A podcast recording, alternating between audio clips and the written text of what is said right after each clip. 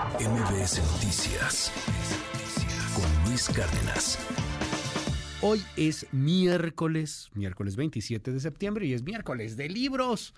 Hay una eh, gran, gran novela, una obra de, ficción que la verdad está bastante interesante, te va atrapando y es de un eh, eh, autor mexicano, estamos hablando de Héctor Celis Martínez, qué buenas obras y además son nuevos autores que vale la pena echarse un clavado. Son bastante eh, gratificantes para poderlos leer, bastante, bastante sencillos, bastante amables en su narrativa, pero te van atrapando, este, no por ello frívolos o menores. Dalila, qué buena recomendación, me encantó. Mares la Tierra, cuéntanos un poquito de esta obra de Héctor Celis. Hola Luis, buenos días, qué gusto saludarte. Pues sí, justo hoy te traemos esta novela que como bien compartes con, con los radioescuchas, pues intenta hacer varios cuestionamientos en medio de un ambiente inquietante, posapocalíptico, que te va atrapando y en la que predomina una marea negra. Sin embargo, Luis, lo interesante de esta historia es que no solo se centra en una catástrofe ambiental como tal, sino también en todo lo que sucede con diversos episodios de violencia extrema que se entretejen con este asunto ecológico.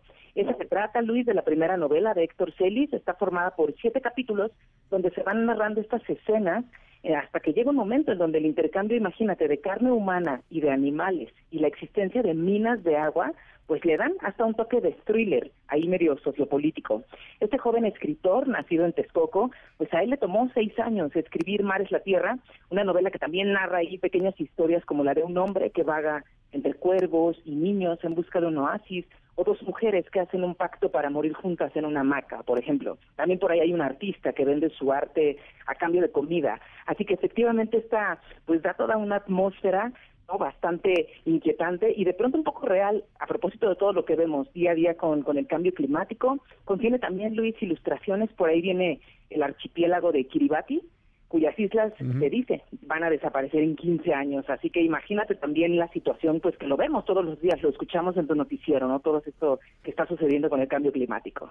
Vale muchísimo la pena, está disponible en Alfaguara y eh, pues en todas las versiones, en electrónico, en digital, este, en impreso y también en audiolibro, entiendo, ¿no?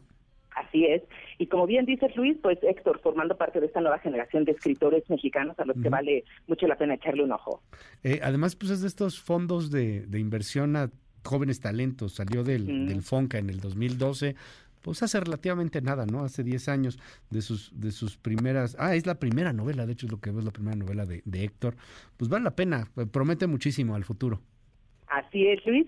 Y pues nada, un dato interesante, justo de acuerdo con organismos internacionales, pues las próximas y más grandes crisis de refugiados van a tener que ver justo con cambio climático. Así que pues para echarle un ojo.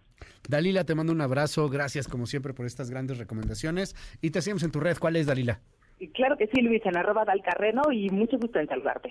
MBS Noticias con Luis Cárdenas.